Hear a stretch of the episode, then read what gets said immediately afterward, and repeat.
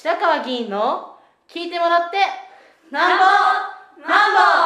うんちゃちゃち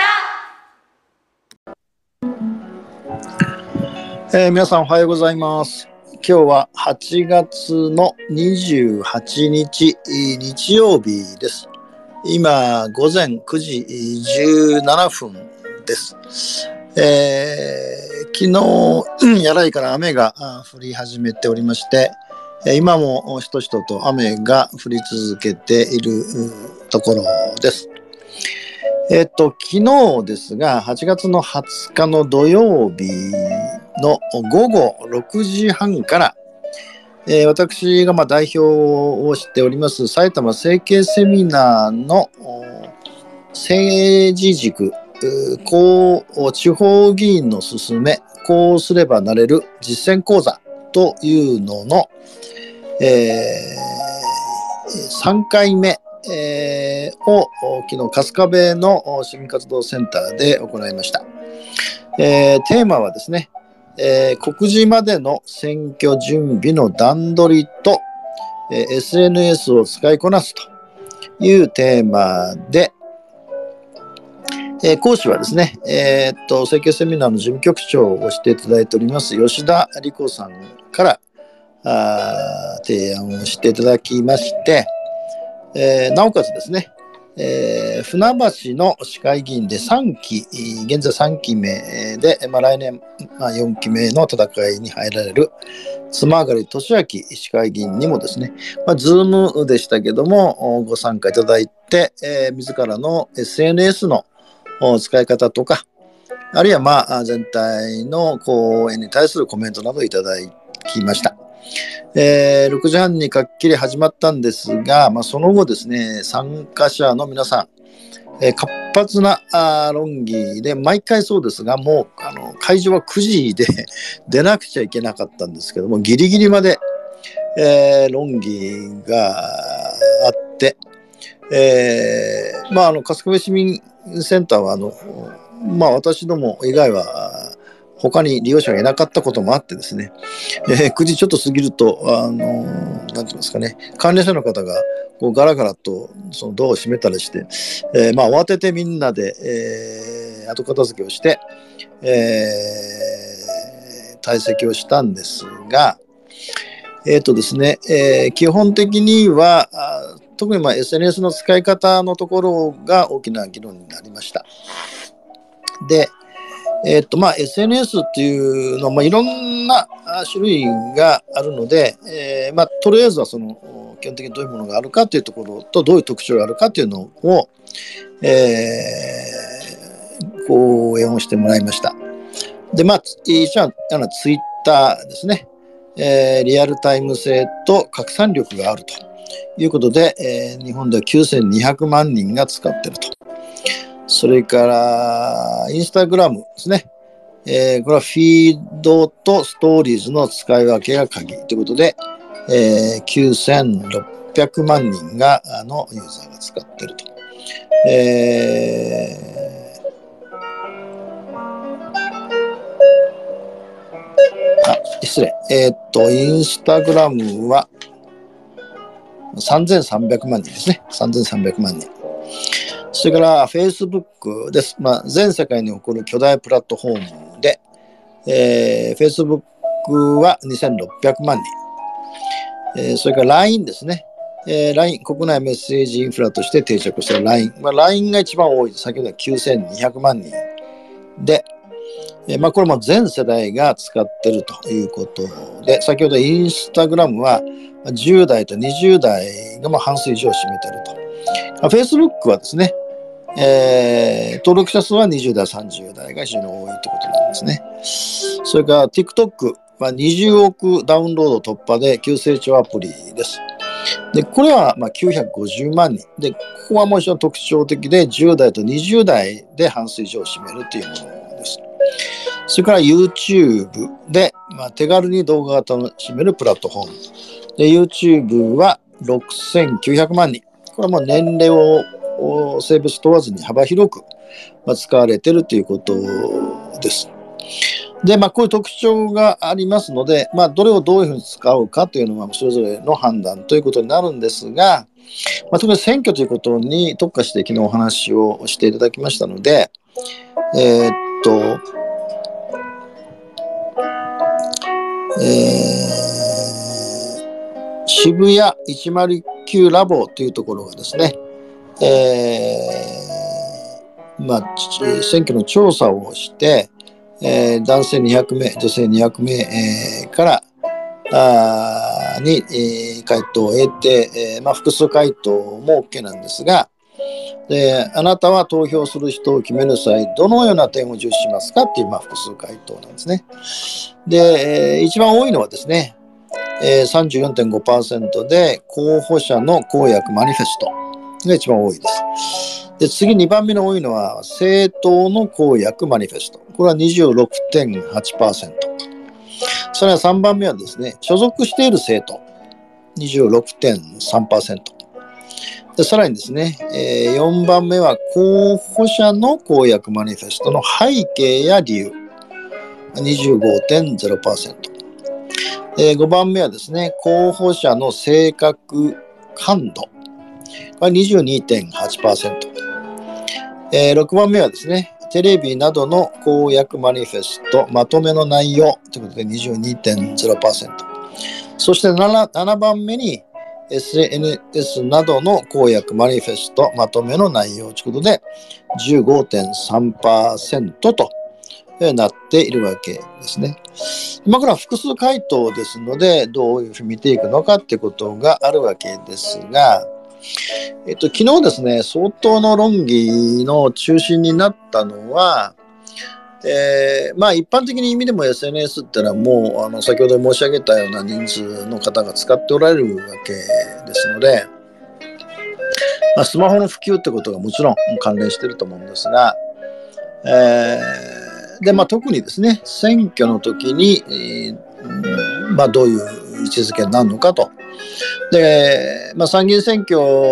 の様相がこの前の結果を変わりました。えー、まあ、これも前お話しましたが、参政党とか、N 国党とか、えー、令和新選組とか、ああいう、そのいわば少数政党が発信していく道具としての SNS ということと、その受け手としての SNS のから発信される内容についての受け止め方ということが、まあ、おそらく大きく変わって、で、これがまあ、あの、まあ、時代全体の転換期にも入ってるわけで、えー、ネットに対する社会的な、あるいは選挙の時の位置づけっていうのも、さらに大きく変わっていくというこう契機に、えー、なったのが参議院選挙だと思うんですが、でまあ、こういう背景がある上でどうするのかっていうですね、大きく2つの考え方があると。一つは、えっと、まあ、選挙で有権者に訴えて、できるだけ選挙で、まあ、政党や候補者が投票してもらうための、まあ、道具としての SNS としてやる。だからまあ、あの極端なこと言うとですね、えー、あらゆるその旧来の選挙運動、まあ、あらゆることですね、えー、街宣車を出すとか電話で要請するとか街頭演説やるとか決起集会やるとか個人演説会やるとか、えー、ミニ集会やるとか講演会の名簿を集めるとか、えー、個別訪問するとか、えー、とにかくまああのやれることは全部やった上でもなおかつですね、えー、現状の、まあ、ローテクでは、あまあ、なんていうんですかね、届かない、えー、メッセージが届かない人たちがいるので、でそこを、まあ、なんていうんですかね、えー、メス対象とするメッセージの発信としては、SNS が重要なので、そのために、えー、まあ、様々、先ほど言ったような、あいろんなあアプリがあるけども、まあ、それを使ってやるという考え方が、まあ、一つ大きなんです。でもう一つは、うんつまり社会の構造変化が極めて大きく変わってる。えーまあ、例えばですけどもその非正規雇用が4割を超えてる状態ということはその働き方そのいわゆる9時から5時で正規職員で年功序列型賃金で企業内労働組合でと60で退職して65から年金もらうというようなことがもうほぼなくなってる社会。えー、しかもまあ少子化ですから子供は1人しかいない。えー、で働く時間も働き方もそれから労働の質も変わって劇的に変わってるわけですよね。だから当然働き方が変わるってことは社会との関係性も変わるし当然家族の在り方も変わります。え家族の在り方が変われば地域との関わり方も変わるので当然その価値観や生き方や皮膚感覚や習慣っていうのも変わるわけですね。で特に、えー、貧困と格差が激しくなりなおかつ分断と不信ということが、まあ、日本だけではありませんが蔓延する中でその政政治上のメッセージというのがどういうふうに届けるのかという時につまり選挙で、まあ、なんて言いますかね、旧来のやり方を足らないからそれを補完する形で SNS ということではなくて、もともと政治っていうのはそういう社会の構造の変化を捉えそしてその社会を変えていくための、まあ、特にこれからですけども新しい社会の担い手を作っていく。担い手を作り出していく。でこれは別にあの SNS ってことじゃなくて特に担い手との関係性を作っていく。でその時に、えー、先ほど言ったようなあそのネットを通じての関係性をえー、したがってまあリアルな関係性とネットの関係性ということを何て言うんですか常にこう意識しながらやっていく。でつまりもっと言えば社会全体を変えていくあるいは社会を底上げしていくために SNS を使っていくということなのかこれはもうものすごく大きな違いがあるわけですね。でもちろんその後半の結果としてそれが選挙ということにつながっていくということと最初が選挙が目的でそれを使うというで昨日はこの話で、まあ、大変皆さん集中して議論ができました。でどうしても議員というのは選挙で、えー、当選をしなきゃならないという、まあ、職業病にかかってるわけですしえ、まあ一番その投票率が高いのはどうしても高齢者になるわけで若い人はいけないからですね。つまり高齢者っていうのは一般的に言うとそのローテクのところで対応できていくんででその労力が主力でネットは使うんだけどもあくまでもその若い人とかあ既存の自治会とか労働組合とかさまざまな中間団体に入っていないような、つまりまあ、あ制度の外にいる人たちですね、に、まあプラスアルファで発信していくという考え方ではない。つまり、まあ、今いるそれはあの既存の自分の支持者っていうのがいいのかも分かりませんが、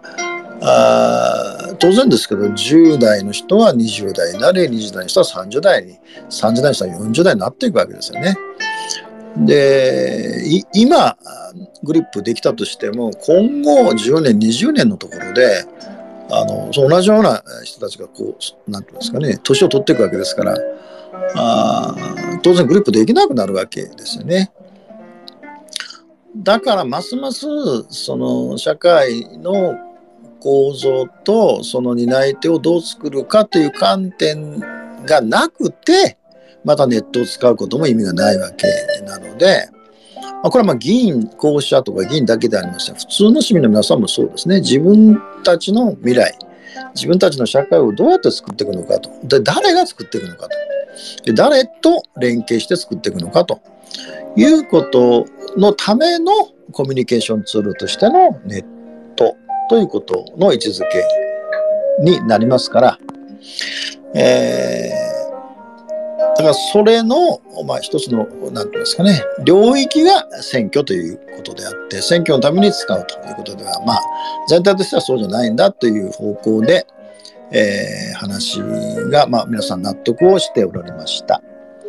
で、えーまあ、これからもまたですね、えー、続き、この実践講座続きますが、まあ、一旦3回目で昨日終わりました。それから、えっ、ー、と、明日ですが、8月29日の月曜日、えっ、ー、と、午後7時からですね、えー、ずっとやってるデモクラシー4というゲームソフト、えーえー、と今回で5回目になりますかね、えー、ゲームソフトを、まあ、ライブ、ライブの中継、えー、あ、YouTube チャンネルを使ってライブで中継配信いたしますので、えー、っと、あの、もうしばらくした私のホームページその他、Twitter その他で、えー、っと、URL、YouTube チャンネルの視聴のための URL を告知をいたしますので、えー、ぜひ、えー、ご視聴いただければということで、えー、とりあえず今日は以上です。